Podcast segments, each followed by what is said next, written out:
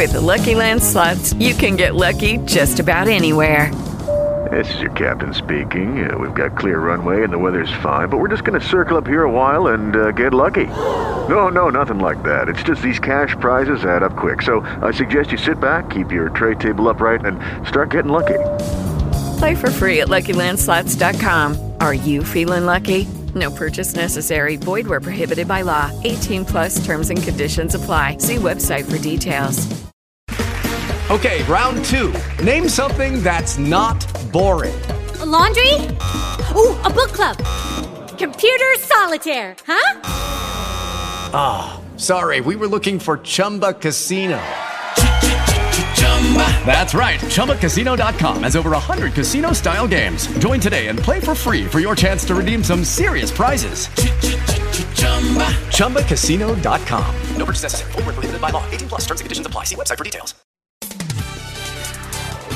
Agora na Band News FM. O É da Coisa, com Reinaldo Azevedo, Bob Furuia e Alexandre Bentivolio.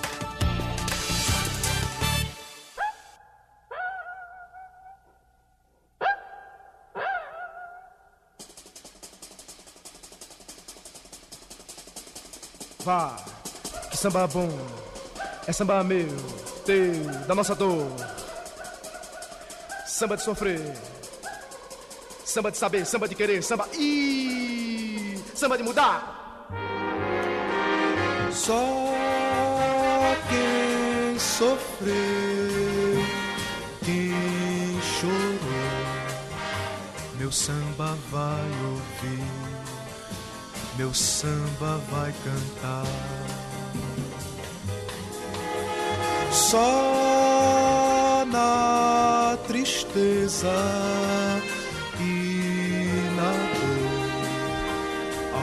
pode entender que a dor tem de acabar e assim somente quem sou quem chorou, meu samba vai ouvir, meu samba vai cantar e tudo fica só.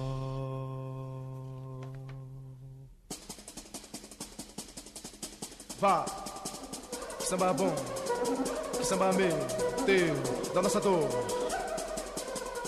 samba de sofrer. Samba de saber, samba de querer, samba e samba de mudar.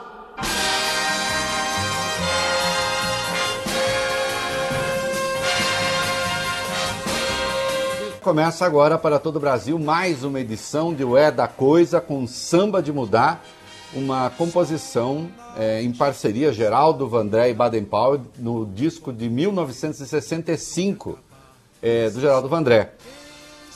Se vocês ouvirem depois, pegarem a letra, tá sempre a, a gente publica os links na descrição do blog, também no, uh, na minha, uh, eu tenho lá uma playlist no Spotify, uhum. né?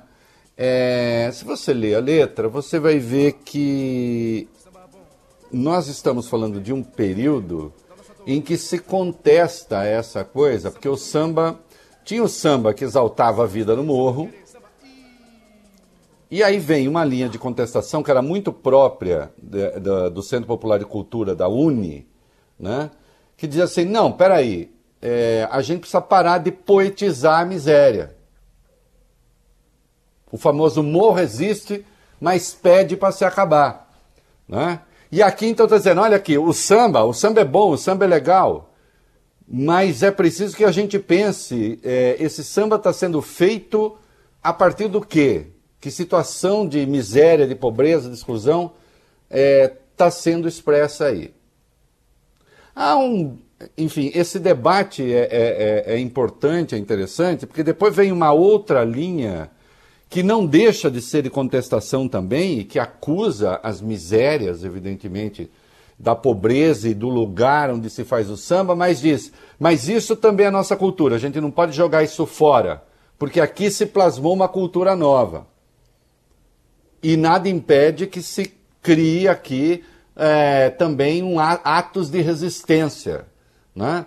Mas uh, o morro não precisa acabar, ele precisa se transformar, né? E aqui nessa nossa, nesse nosso ambiente também plasmamos uma cultura é, que diz não ao sistema. São visões distintas do processo cultural, de para que serve, inclusive a arte. Eu estou entre aqueles que acham que a arte não é instrumental, quer dizer, você não, você não faz música para mudar o mundo. Você espelha o que acontece no mundo, você reflete o que acontece no mundo. Mas efetivamente o que muda o mundo é a política, né? É, para melhor ou para pior, como estamos vendo. Mas de qualquer modo, nós estamos falando aqui de um universo da década de 60, em que a arte assumiu para si também é, uma dimensão revolucionária, né? pelo menos na sua intenção. O Vandré fez uma música é, baseada num conto chamado Requiem para Matraga, baseada num conto do Guimarães Rosa, A Hora e a Vez de Augusto Matraga, que quem não, Momento quem não leu tem de ler, né?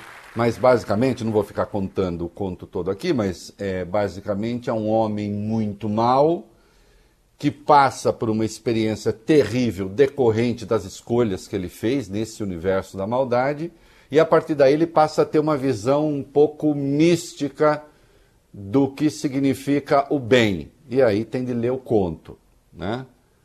Mas o Vandré fez uma releitura desse conto à luz dessa perspectiva da arte como instrumento de mudança. Né? Foi com o número errado aí, mas o Vole Ben, que é um rapaz esperto, ele já corrigiu o número Sim. na cabeça dele. E já vai botar o Requiem para matraga agora. né?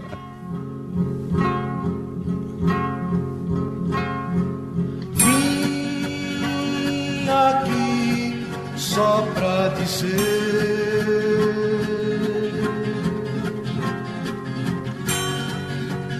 Ninguém há de me calar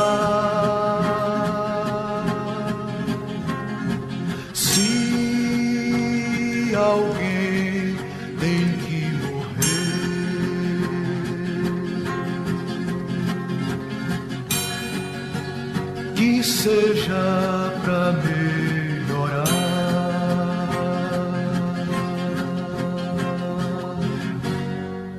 Tanta vida pra viver, tanta vida se acabar. Obviamente, ele está falando. é, se vocês lerem um conto, vocês vão ver que a música reflete é, o que está no conto. Mas é claro que ele está indo além do conto. Está pregando ali a, a coisa da resistência. É, o Geraldo Vandré mora aqui em São Paulo há muito tempo afastado da música, provavelmente compondo, mas ele, digamos, não encontrou um lugar ali no pós-ditadura, ele não se encaixou. Ele tinha, inclusive, muitas reservas, expressou isso em entrevistas aos movimentos que se seguiram na música, especialmente o tropicalismo, os movimentos mais de vanguarda. Ele vem de uma outra linha ali, ligado a uma música mais com apego nacionalista. E nós vamos ver que isso se refletiu até num festival de maneira bastante evidente. Né? Ele identificado com a esquerda, mais com a esquerda, e a esquerda muito é, crítica desses movimentos de vanguarda, inclusive do tropicalismo. Né? Nós vamos ver isso. Agora, o, numa dessas entrevistas, o Vandré acusava o renitente atraso do Brasil. Né? Olha aqui, em política, no Brasil e no mundo, não é verdade que as sociedades marchem sempre para frente, para o progresso. Há momentos de retrocesso. Às vezes são retrocessos que são ajustes, né, até para tentar consolidar algumas mudanças, e às vezes há retrocessos mesmo, é, que tem no limite, caso se vá ao limite, o apelo à barbárie. Né? Que são os movimentos reacionários que fazem o Brasil andar para trás. Eu já fiz aqui uma distinção, que eu volto a lembrar. Boa noite, Vólio Bene. Boa noite, Boa noite. Forruia. Boa noite. Entre o conservadorismo e o reacionarismo.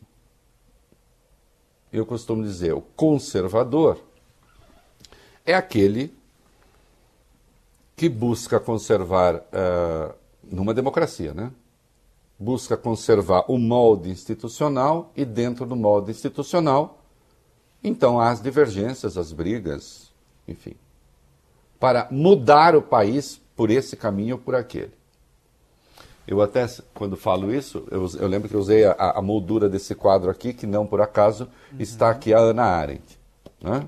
pensadora Ana Arendt. Aí eu digo assim: o conservador conserva o molde institucional e briga aqui dentro do molde institucional. E há os disruptivos, aqueles que querem romper essa moldura para impor o seu ponto de vista. Você pode ter uma disrupção de caráter revolucionário, né? Assim não dá, temos que romper essa ordem. E você tem disrupções também que são de caráter reacionário. As duas, inclusive, podem ser armadas. Que é para fazer a sociedade voltar, recuar, para um tempo em que ela teria sido melhor, que é uma ilusão que as pessoas sempre têm assim, ó, oh, já vivemos o paraíso. Não, nós nunca vivemos no paraíso. Os populistas costumam dizer isso. Pegue o discurso do Jair Bolsonaro e você vai ver que ele parte do princípio de que o Brasil já foi bom um dia, no caso, ele acha que é quando tinha ditadura militar, e que nós precisamos retornar aquele padrão. Ainda ontem, batendo boca, agredindo uma jornalista da TV Vanguarda, aí ele aproveitou para atacar a Globo, porque a Vanguarda é filiada da Globo, e disse assim: vocês não respeitam nem a religião. É, na cabeça do Jair Bolsonaro já houve um momento em que a religião era, mais, é, é, é, era melhor. Provavelmente quando excluía as minorias, que ele não suporta. Então o reacionário quer fazer o mundo andar para trás. Não? Eu sou um conservador de instituições, mas eu nunca fui um reacionário. E tenho ódio, pavor e, e nojo do reacionarismo. Agora, o Brasil é um país que tem é, estruturas reacionárias profundas, assim, né? tentações reacionárias profundas. Isso não foi identificado hoje, de hoje, vem de longe. E vivemos um momento na política em que os reacionários encontram caminho para se expressar. E isso se revela até num anúncio de emprego. Eu vi um anúncio de emprego, um amigo me mandou. A Folha fez hoje uma matéria a respeito, mas deu destaque para um aspecto. Eu vou dar destaque para esse aspecto também, mas é muito mais profundo do que saiu ali na matéria da Folha. É muito mais grave.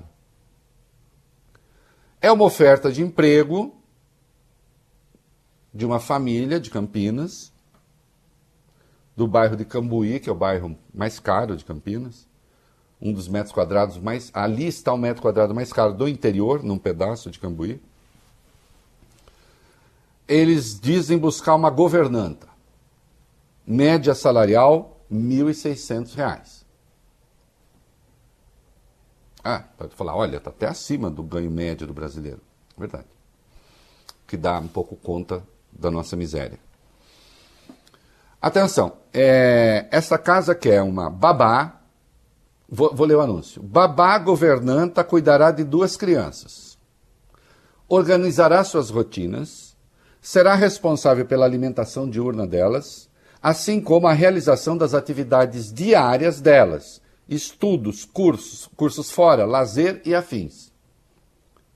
Tá bom assim? Aqui, só aqui já ocupou tudo, né? mas tem mais será responsável pela manutenção da residência e suas dependências.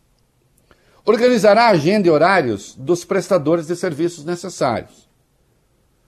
Temos diarista de uma vez por semana, às vezes duas, dependendo do evento. A pessoa será responsável pela manutenção da limpeza da residência nos demais dias. Aí eles dizem, nada complicado. Requisitos. Requisitos. Experiência confirmada como babá e ou governanta, ser cuidadosa, ser organizada, ter disciplina. Atenção, Bob Furuia. Boa bagagem cultural, hum. tem que fazer momento cultural também. No meio da, do, do, meio da limpeza tem que parar e falar assim. Momento cultural. Isso, exatamente. É isso aí, vale bem, tá rápido. Entendeu? Então tem. Tá lá, tá lá passando aspirador de pó. Para! Vale bene, para! Todo mundo presta atenção. Cultural. Isso. Boa, boa, boa experiência cultural. Então tem. Fa, fa, é, se organizar, ter disciplina, boa bagagem cultural ter sido vacinada contra a Covid-19 com o imunizante da Pfizer. Outro imunizante não serve. Hum? Fácil acesso ao Cambuí, quer dizer, não pode morar muito longe, não pode ser muito pobre. Tá? Muito periferia, não. Preferencialmente, possuir carteira nacional de habilitação que vai ser motorista da casa também. Horário das 7 às 15h45. Sábado, meio período. Tá? Benefício, R$ 1.600. Né? Vale transporte equivalente em combustível. Alimentação no local, uma alimentação, né? Atenção aqui. Folga remunerada, uma folga, uma folga remunerada por mês ou 15 dias de férias, não tem 30. Hã? É... E necessário registro como MEI, isto é, microempreendedor individual. Empregada doméstica virou microempreendedor individual. Aí ele diz: o DASC é um imposto, é por nossa conta. Né? Esse imposto que ele vai pagar é 84 reais. Se ele registrasse, porque ela, ela não tem registro, como vocês notaram, ela é uma microempreendedora. Se ele pagasse as despesas trabalhistas, seria 380. Isso significa que a pessoa não tem abono nessa perspectiva e, no máximo, 15 dias de folga. With the Lucky Land slots, you can get lucky just about anywhere.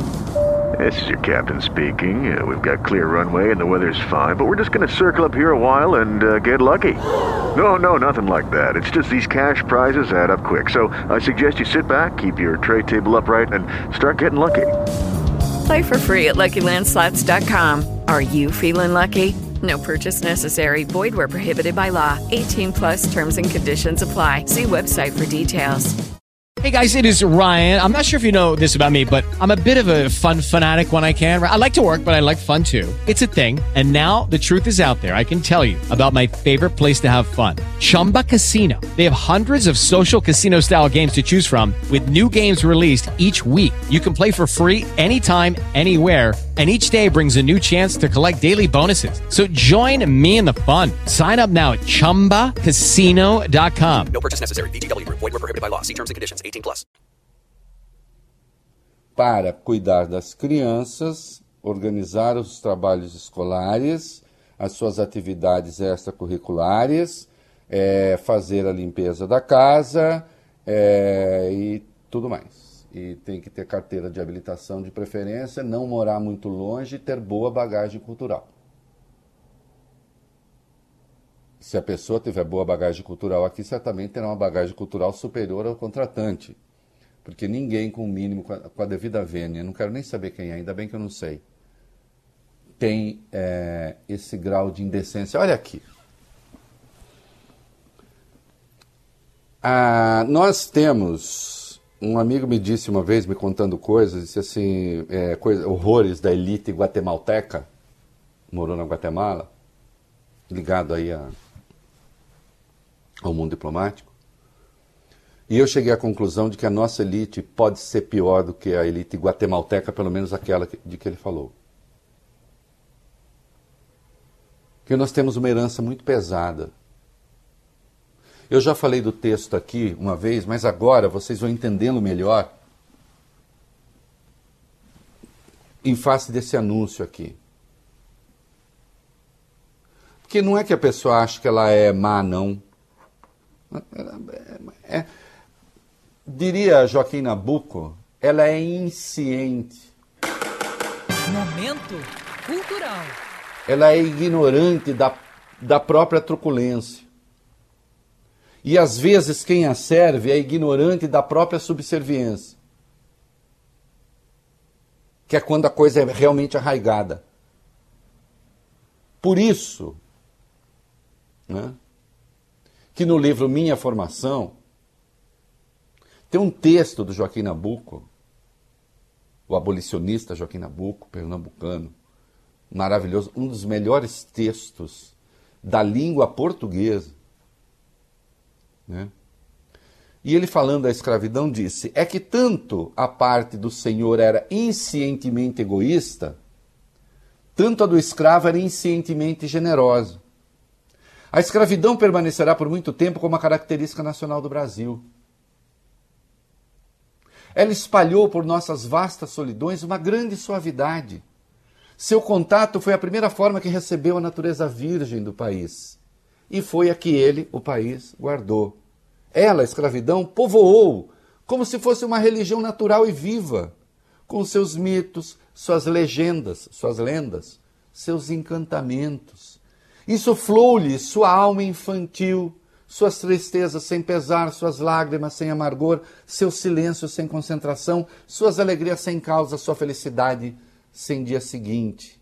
É ela, a escravidão, o suspiro indefinível que exalam ao luar as nossas noites do norte. Meu Deus, como ele escrevia bem. Quanto a mim, e ele era filho da Casa Grande, né? Os pais de Joaquim Nabuco tinham escravos. Ele vinha de uma família rica de Pernambuco. Quanto a mim, absorvia no leite preto que me amamentou. Ela envolveu-me como uma carícia muda toda a minha infância. A escravidão era carícia muda. Não era, neste particular, especialmente com os escravos domésticos, uma relação de violência. Reparem que quem está querendo empregada aqui está querendo empregada, inclusive, para cuidar da vida escolar dos filhos. A confiança nesta empregada que vai trabalhar neste regime maldito que eles propõem é tal que vai entregar a educação dos filhos para essa pessoa aqui. Essa pessoa aqui ele quer pagar R$ 1.600, ela, sei lá, para todas essas tarefas, sem direitos trabalhistas, chamando uma empregada doméstica de microempreendedora, a essa pessoa ele vai confiar a educação das crianças, como senhor de escravos, confiava suas crianças às escravas, aos escravos, que poderiam ser chicoteados a qualquer momento.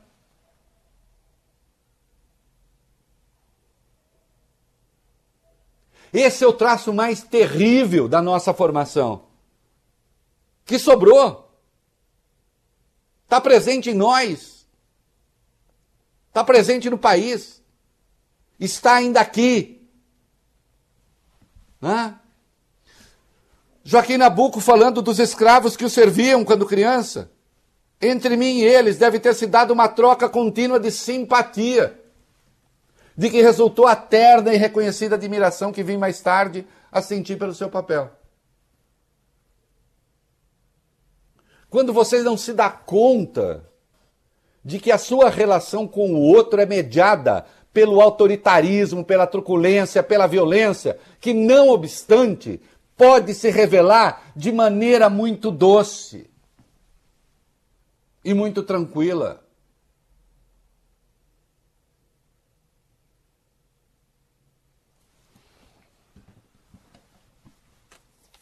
Isto precisa acabar. E vejam o que se fez da rela...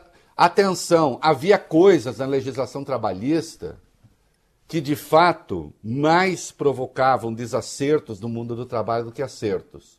Vejam o que os nossos falsos liberais fizeram com essa relativização? Transformaram empregadas domésticas em microempreendedoras. Microempreendedoras de quem se exige que trabalhe também aos sábados, com uma folga por mês ou 15 dias de férias por ano. Se microempreendedora fosse, não sobraria tempo nem para empreender.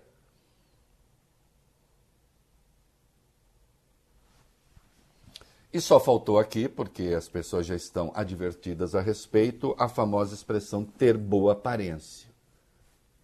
Que todo mundo sabe que significa ter boa aparência num anúncio de emprego, né? É ser branco. Porque aí, com o tempo, também aí houve o processo de busca de embranquecimento das relações. Olha, nós estamos num surto reacionário insuportável. Se eu achasse que o Brasil passaria por esse período e depois haveria uma explosão maravilhosa, e aí então as forças produtivas iam produzir um enriquecimento gigantesco, mas isso não vai acontecer. Ao contrário, é atraso. Esse país que está aí, ele até privatiza. Viu, Bob Fuller? Privatiza, por exemplo, a Eletrobras, que eles chamam de privatização. Capitaliza a Eletrobras. Uhum. Vai arrecadar no mercado 60 bilhões e impôs um espeto ao Estado para alguns bacanas de 84 bilhões.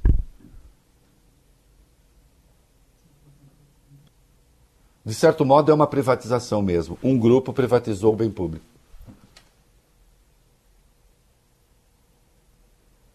Atraso. Atraso antevisto magistralmente pelo grande Joaquim Nabuco. Né? Você que botou esse anúncio no ar, tira essa vergonha do ar. Tira essa vergonha do ar.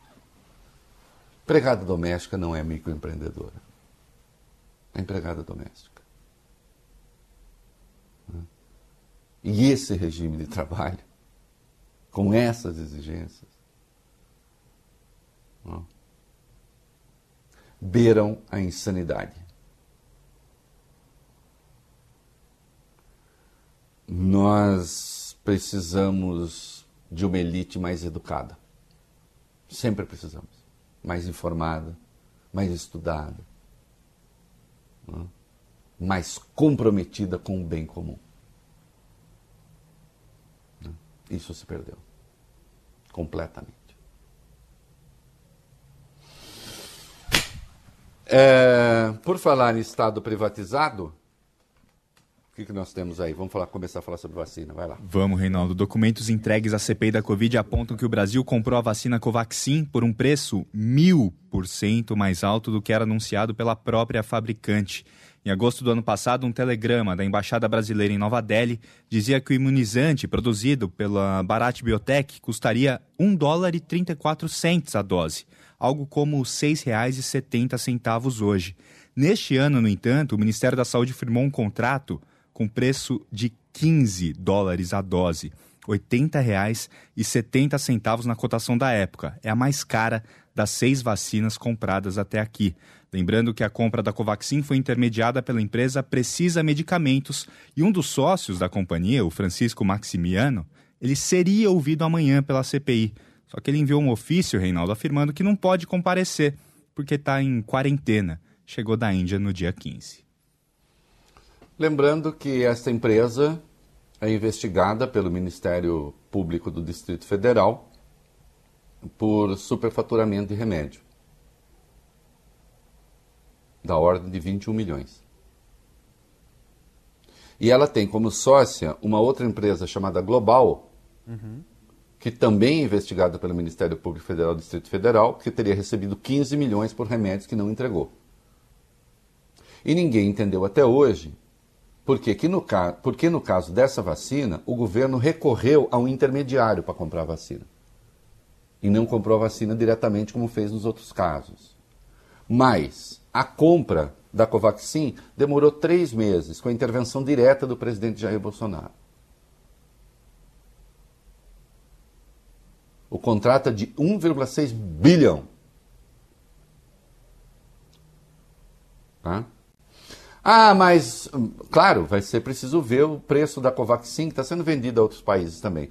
Na Índia, a Covaxin estava sendo aplicada, tanto a Covaxin como a AstraZeneca, em hospitais privados, pelo correspondente a 20 reais em abril.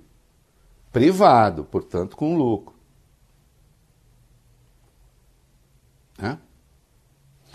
Eu diria que, com todas as iniquidades que há, hum, apareceu agora é, a suspeita de corrupção. Tem cara de corrupção, tem jeito de corrupção, tem cheiro de corrupção, anda como corrupção. É um gato escondido com o rabo de fora como corrupção. Se é corrupção, é uma questão que tem que ser investigada.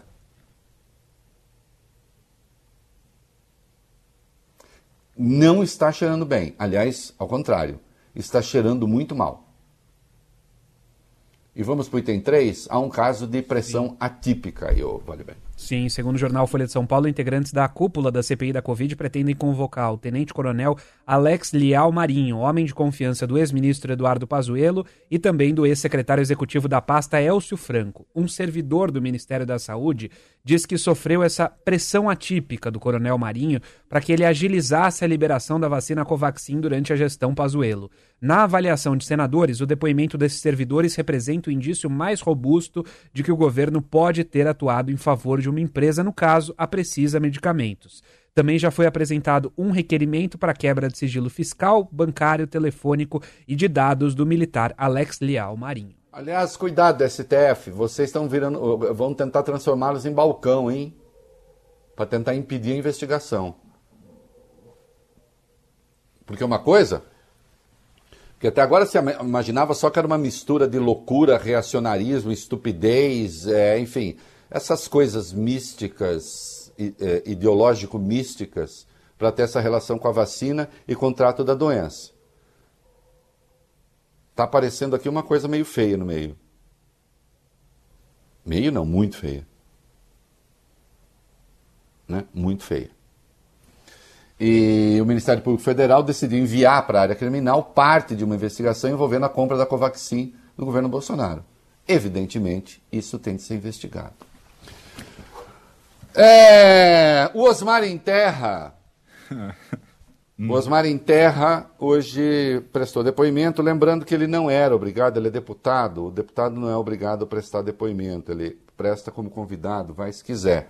Mas ele estava afim de fazer proselitismo. Né? E foi lá dizer barbaridades e bobagem pelos cotovelos. Aí, como fala como médico, né? usa alguns termos. E aí, contou mentiras à vontade, disse coisas contrafactuais. Um depoimento asqueroso, vai. Isso, Reinaldo. Ele foi ouvido pela CPI da Covid. É ex-ministro, deputado federal, médico e integrante do chamado Gabinete Paralelo da Saúde. E ele, claro, foi indagado sobre isso, sobre o gabinete. E negou, Reinaldo. Disse que não existe gabinete nenhum e que, o, e que o presidente Bolsonaro, como qualquer outro presidente na história, apenas se consulta sobre diversos assuntos com diferentes especialistas. Viu, Bob? Tá, vai, de, desculpa, vai, só, só para não botar o vídeo, pra você não chamar o vídeo. tá bom. Osmar Terra é. também foi questionado sobre sua proximidade com Bolsonaro e as reuniões que os dois tiveram. Nesse momento, ele desconversou e disse que não tem poder nenhum sobre o presidente. Olha, é, foi lamentável. Foi lamentável. Primeiro que é, que é contrafactual, nós vamos ver, né? Nós sabemos disso, já vimos. É, tem vídeo deixando claro que ele coordenava a coisa toda. Né? É, procurou negar ali que, que tivesse usado a tese da imunidade de rebanho. Eu vi o senhor falar que uh, o surto ia durar 15 semanas e depois a coisa ia morrer. Que as pessoas se imunizam e o vírus vai por ralo. O Senhor disse: tenha a hombridade de pelo menos assumir aquilo que disse. O senhor mentiu, por exemplo, sobre o lockdown, item 7, Valdemar. Ele mentiu, o que, que ele falou? Hum, É, ele disse que as medidas de restrição, como isolamento social e lockdown, não salvaram nem sequer uma vida durante a crise sanitária. Segundo o ex-ministro, se isolamento salvasse alguma coisa, ninguém teria morrido no asilo. Isso é apenas estúpido. Isso é apenas estúpido. Porque as pessoas que prestam serviços, asilos, vêm de fora, têm contato de fora e depois vão ali, aí sim, num ambiente fechado que facilita a contaminação. Deixe de falar porcaria. Isso é vigarice intelectual. Pegue o caso de, de Araraquara, a evidência de que funciona de outros lugares. E eu já disse, essa gente, essa gente é tão burra, né? essa gente é tão burra, que burra não, não é burra não. Eu, eu comentei aqui o dia do, do, do quando eu citei o, o, documentário da Terra plana, né? A Terra Sim. é plana. Uhum. Então assim, você está vendo? Aí eles sustentam, a Terra é plana. Aí eles fazem testes. Eles vão aos locais do teste com o GPS. E ao local do teste com o GPS é sinal de que a Terra é redonda. Lá eles fazem teste, provam, fica provado que a Terra é redonda. Porque o teste deles dá errado. Aí eles olham para a cara do interlocutor e dizem, está vendo?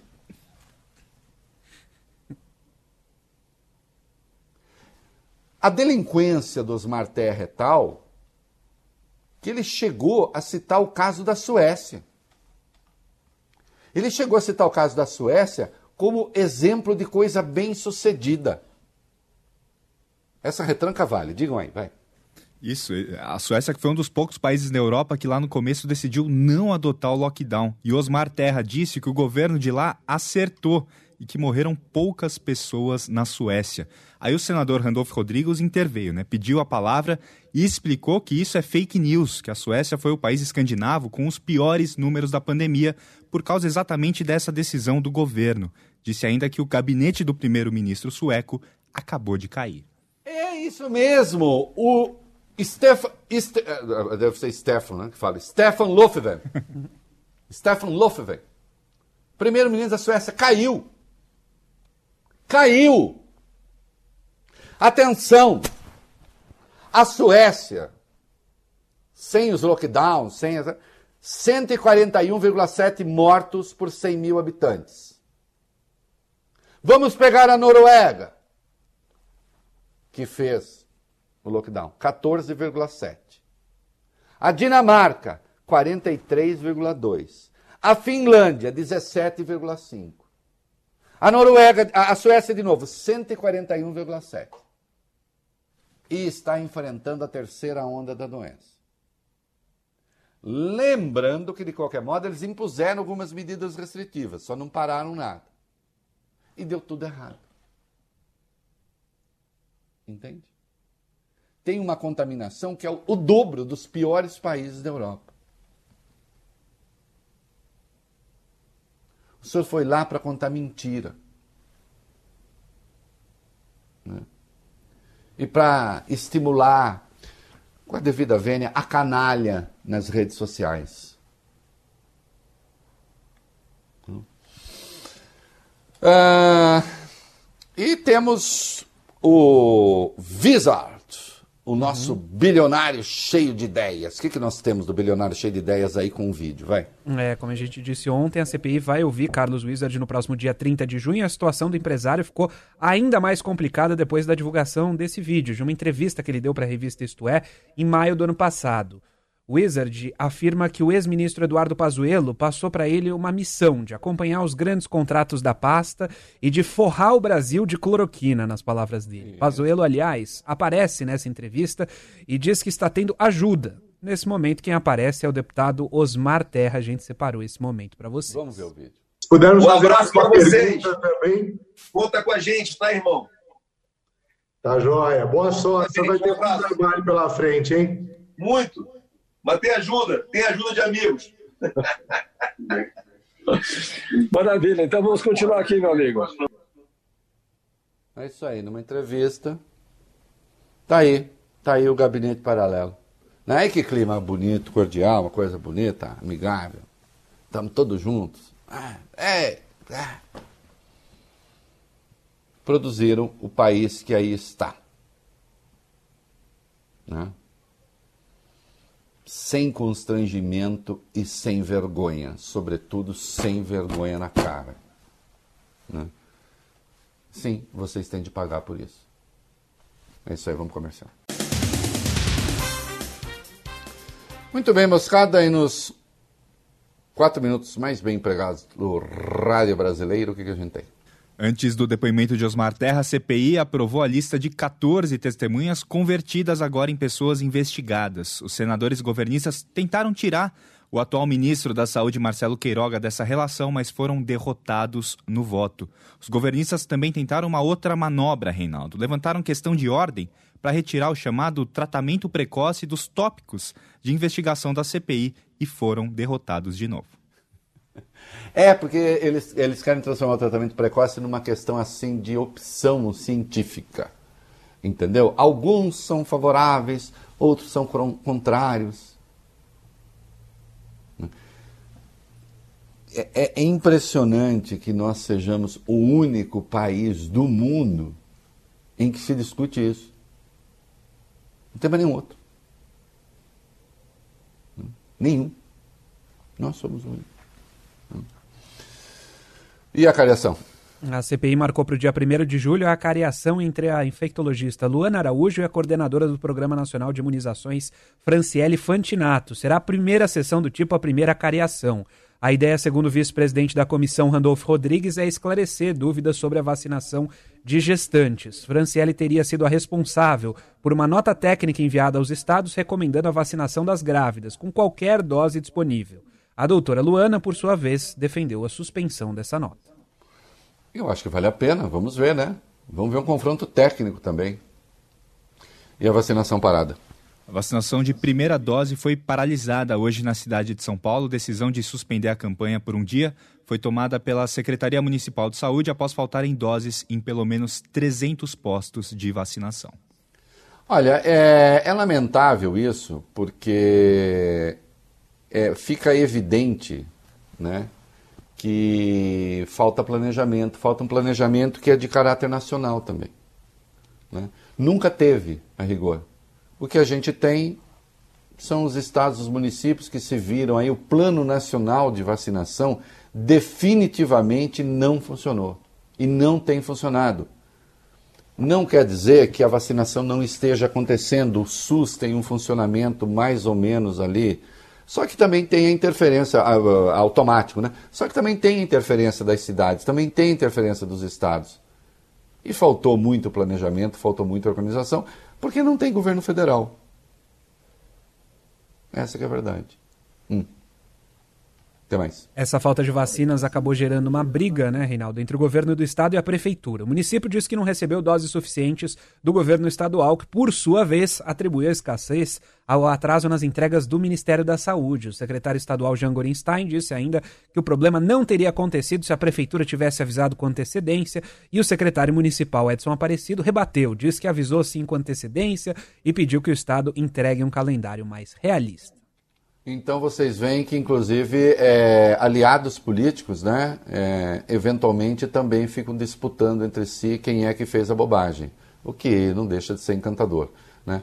É, taxa de transmissão em alta.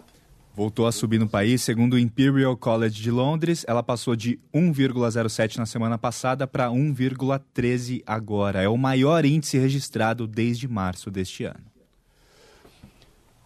É, e isso é muito impressionante porque não está fora do, de, de, um quadro técnico absolutamente explicável.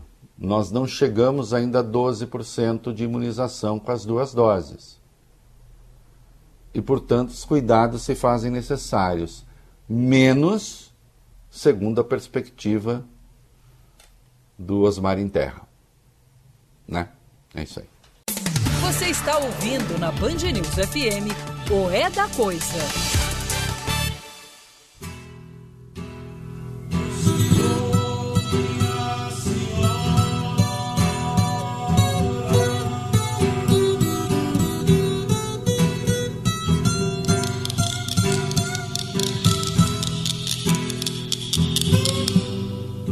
Me pediram para deixar de lado toda tristeza para só trazer alegrias e não falar de pobreza.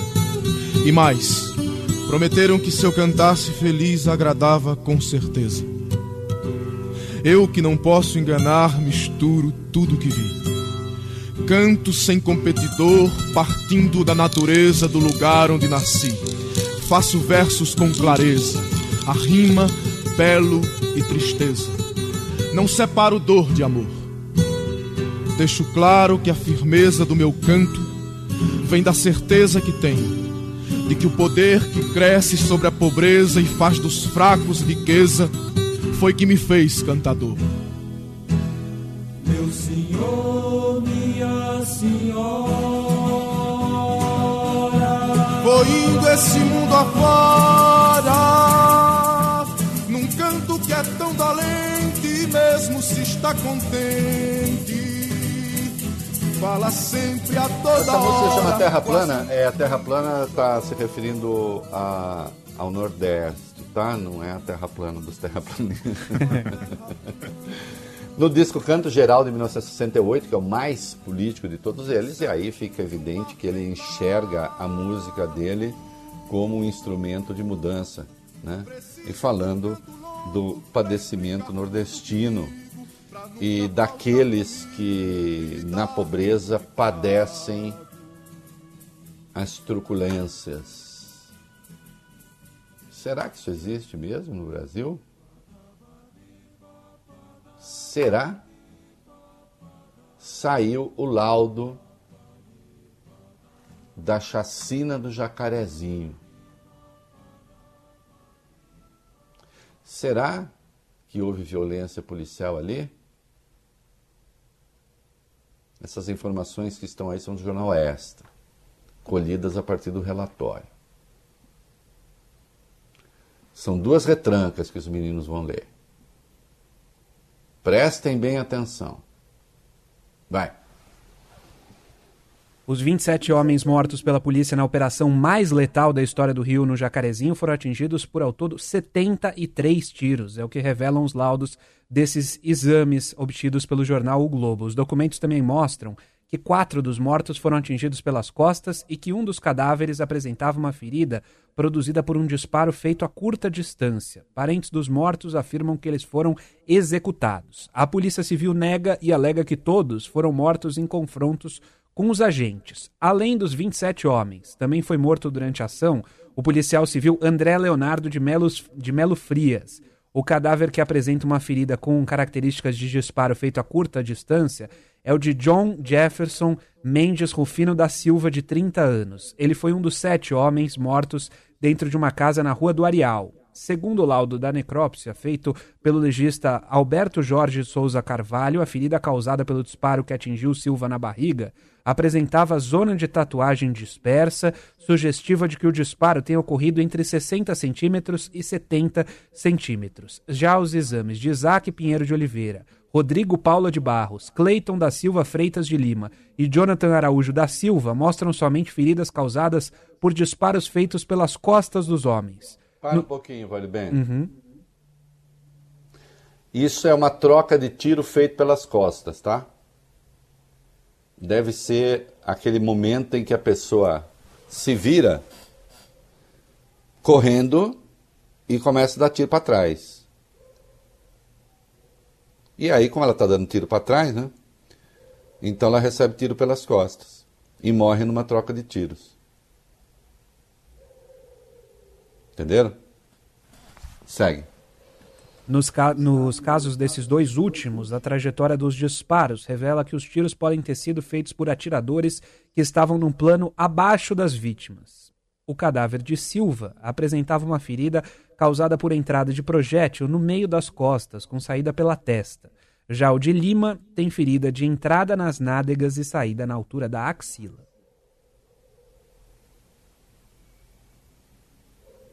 Tá claro, né? Tá claro, né? Trocando tiros, a pessoa recebeu um tiro de baixo para cima, que entrou pela nádega e saiu pela axila. O outro entrou pelas costas e saiu pelo crânio, é isso? Isso. Entrou no meio das costas, saída pela testa, isso. Pela testa. que a gente vê, inclusive, que é uma bala de baixa potência, né? Alguém tem dúvida do, do que esse relato representa? Calma que tem mais. Vai lá, Babi. Um corpo apresenta feridas, Reinaldo, causadas por seis disparos, o maior número encontrado nos exames. Richard Gabriel da Silva Ferreira foi atingido por dois tiros no peito, um na barriga, um nas costas e um em cada braço. Segundo o laudo, todos os tiros que o acertaram foram disparados por fuzis. Ferreira foi baleado dentro de uma casa. A perícia feita no local não encontrou nenhum vestígio de confronto, como marcas de tiros feitos em direções opostas, por exemplo. Dois cadáveres apresentavam as vísceras à mostra, para fora do corpo, quando deram entrada no IML. Um deles é o de Luiz Augusto de Oliveira Faria, que apresenta feridas no braço esquerdo, no peito e na barriga. Três cadáveres tinham, além de feridas causadas por tiros, escoriações por arrasto, por terem sido arrastados. Em cinco das seis casas onde os homicídios aconteceram, peritos encontraram marcas de sangue produzidas por corpos que foram arrastados. Todos os 27 baleados foram retirados da favela e levados a hospitais, onde já chegaram mortos. Como revelou o jornal o Globo, o socorro às vítimas demorou até 5 horas. Há casos de baleados às 7 horas da manhã, que só deram entrada em hospitais depois do meio-dia. Olha, isto é indefensável sob qualquer ponto de vista. Porque, inclusive, fica claro que a cena do crime não foi preservada para fazer perícia a não ser essa que aponta características de execução. E eu tenho de voltar para o início do programa. A escravidão permanecerá por muito tempo como a característica nacional do Brasil. E aquela certa doçura de que o Nabucco falou, nesse caso não, né? Nesse caso está mais para os negros que trabalhavam na lavoura. É chicote, pelourinho e, se preciso, morte. Está tudo aqui. Está tudo aqui. Até quando nós vamos suportar isso? Até quando o Brasil vai ser conivente com isso?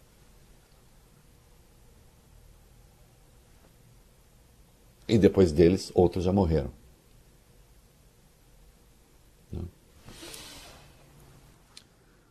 O Lira, presidente da Câmara, está meio triste com a CPI, não está gostando da CPI, não. O negócio dele é outro, né? Hum. Sempre foi. Né? Ele deu entrevista ao jornal o Globo e disse que instalar a comissão foi um erro e que a CPI não terá efeito algum. Segundo o deputado, estamos no meio de uma guerra e não tem como apurar crime de guerra no meio de uma delas. Olha, é, é, tão delinquente a fala, como é que é? Não tem como apurar crime de guerra no meio da guerra? Então, no meio da guerra, tendo crime de guerra, a pessoa continua a cometer crime de guerra, nem afastada ela é. O senhor não sabe nem o que diz. Né? O senhor quer apoiar o governo, apoia o governo, enfim, né? Ele disse que não vê. Como é que é? Ele não vê nenhuma razão para impeachment. Eu não estou dizendo que o impeachment seja viável. Também não estou dizendo que as pessoas não possam lutar por isso. Crime de responsabilidade, acho que no momento, na minha conta, tem 32. Mas, segundo Lira, de acordo com Lira, faltam circunstâncias para isso, como, por exemplo, política fiscal desorganizada ou política econômica troncha. Segundo ele, o país tem, não tem nada disso, a economia está crescendo. Ó, você que é de Alagoas, que é eleitor do Lira, Veja a sua vida como está boa, nunca esteve tão boa. E quando ele se candidatar, vota nele de novo. Ele está dizendo que está tudo bacana, tudo bem. É, o senhor não quer botar nenhum requerimento para ser votado, não coloque. É um ato monocrático e ponto final. O senhor é do governo. Agora, não afronte os fatos. Hã? Quanto à CPI, dizer que não há razões para fazer CPI, aí é querer ignorar 500 e hoje devemos chegar a 504 mortos, 504 mil mortos. O senhor acha pouco? Agora, o senhor mesmo chama de crimes de guerra.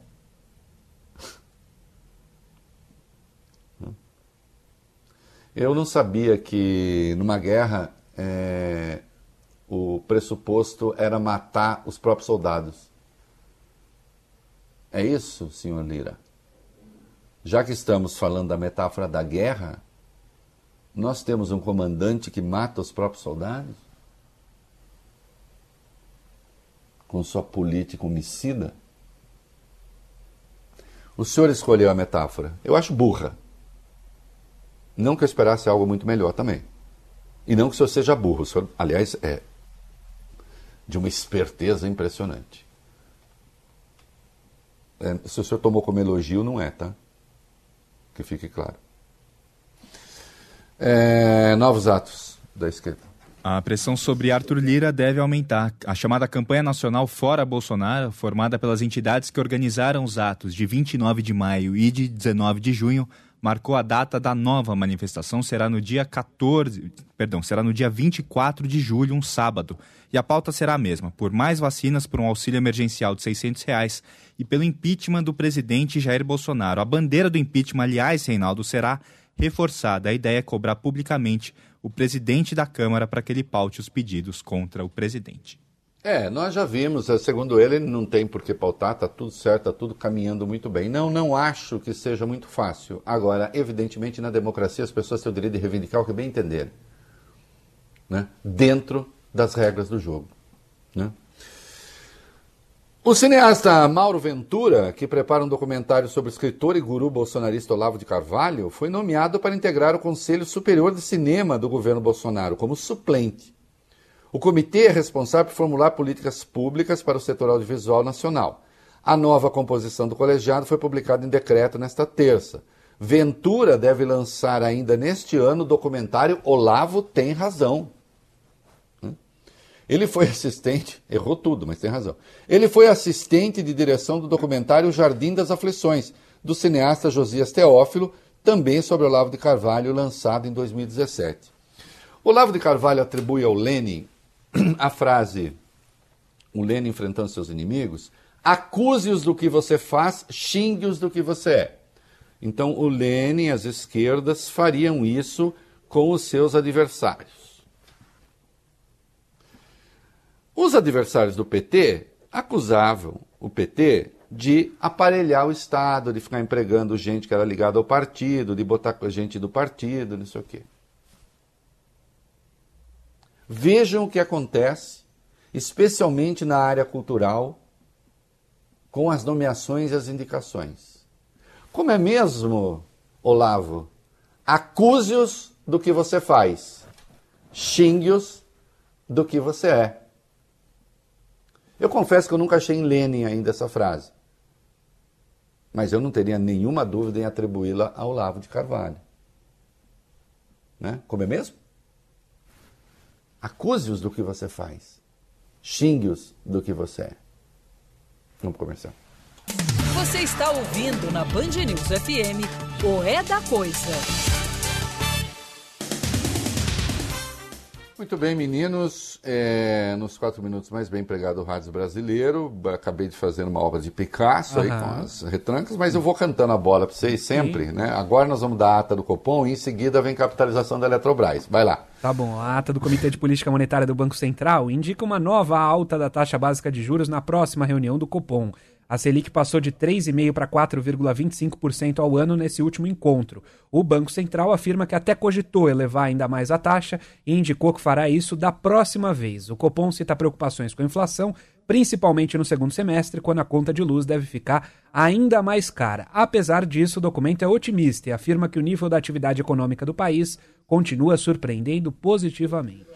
Continua surpreendendo positivamente, tem aí o peso das commodities. Bom, eu, eu, vou fazer o seguinte. Então tá bom, então tá tudo ótimo. Porque senão eu falei assim, ai, fica pessimista. Tá, não, tá, tá tudo excelente. Tá tudo excelente. Vai crescer 5%, a inflação tá alta, mas também não tem muita importância, né? Porque, afinal, está concentrado em alimentos mesmo, que é a coisa que pega mais pobre, é, aí a gente eleva a taxa de juro, porque vai ter que elevar. É, não baixa o preço de alimento, porque o preço de alimento decorre das commodities. né, que estão supervalorizadas, mas está tudo certo. Tá? Tá tudo ótimo. Não tem problema nenhum.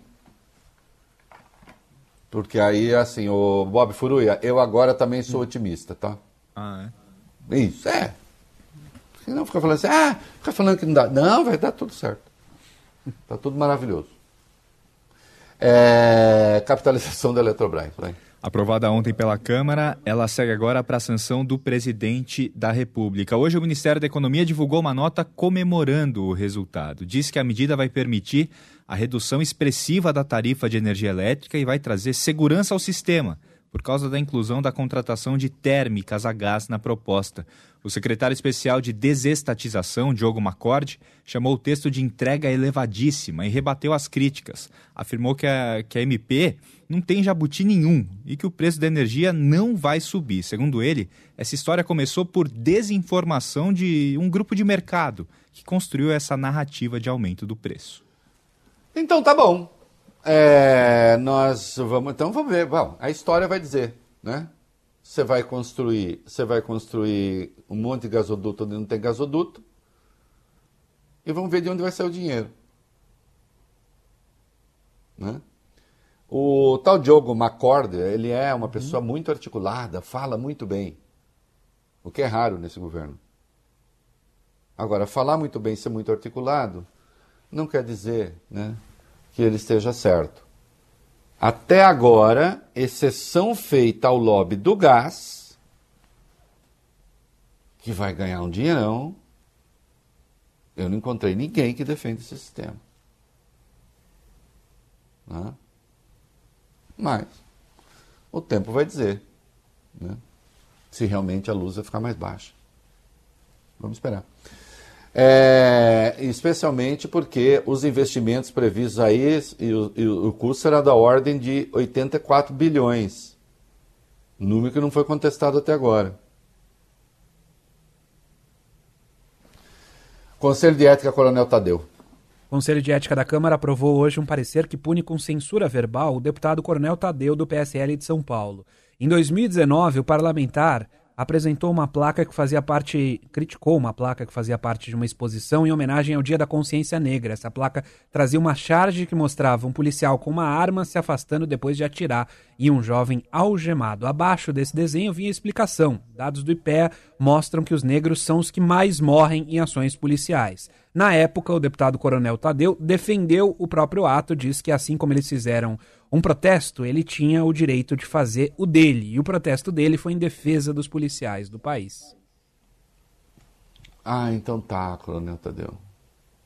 Então tá. Né? É, o negócio do jacarezinho evidencia quão certo o senhor está. É isso aí.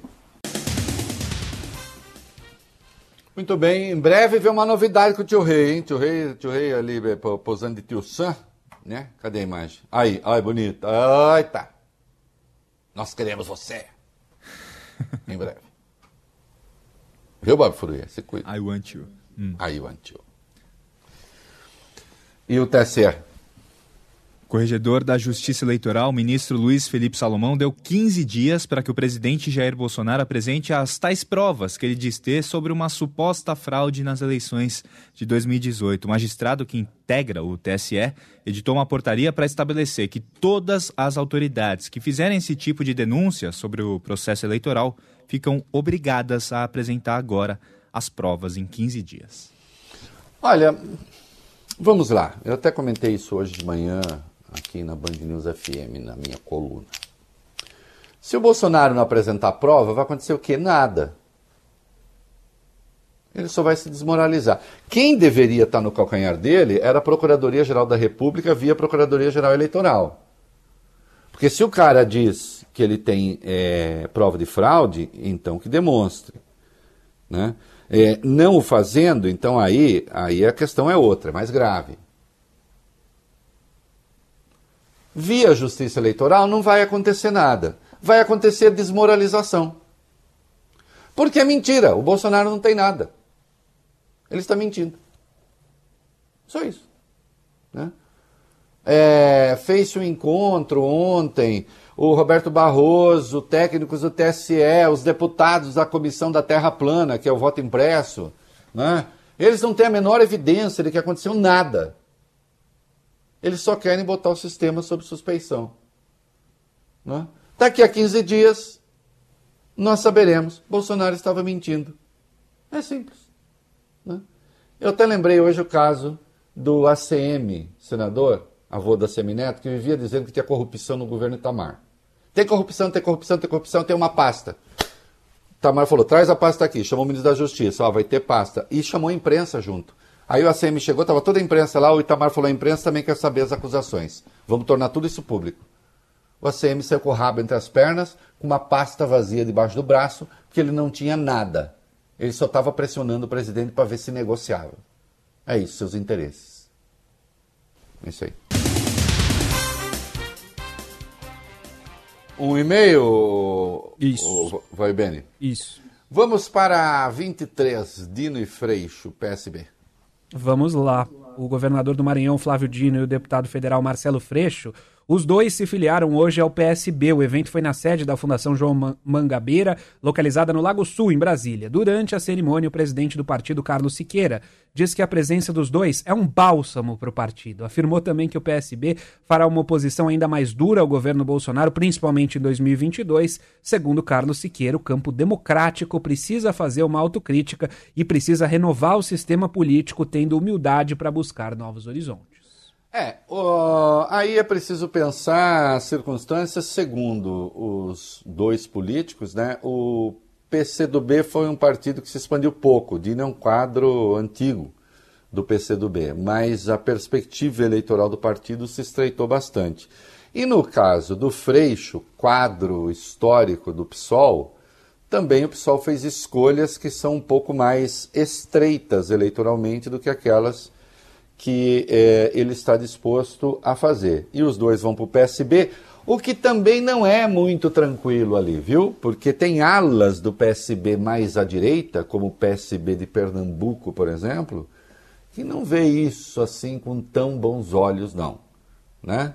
Que, embora tenha ali um discurso de esquerda, pode ter práticas, às vezes, muito conservadoras. E a gente já viu isso. É isso aí. Você está ouvindo na Band News FM o É da Coisa. Vamos ver se dá tempo de chegar ao refrão. Aroeira, de 1968, disco Canto Geral. É a volta do cipó de Aroeira no lombo de quem mandou dar. É isso aí. Tchau, até amanhã.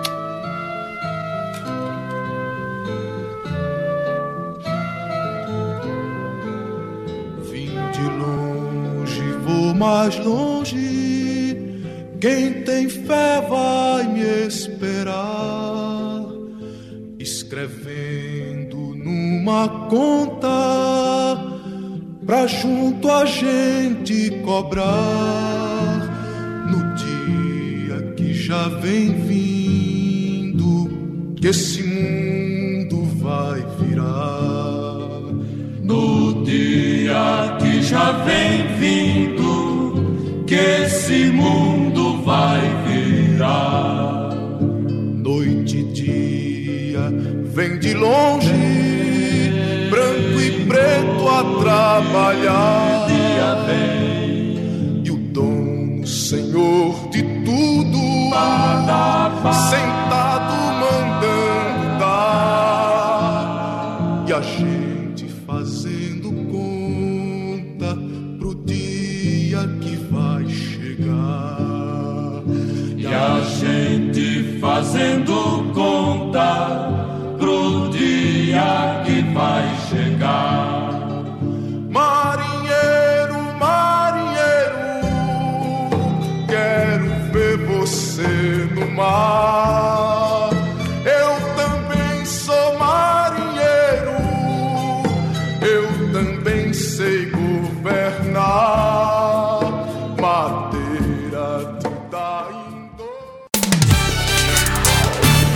ouviu o É da Coisa na Band News FM.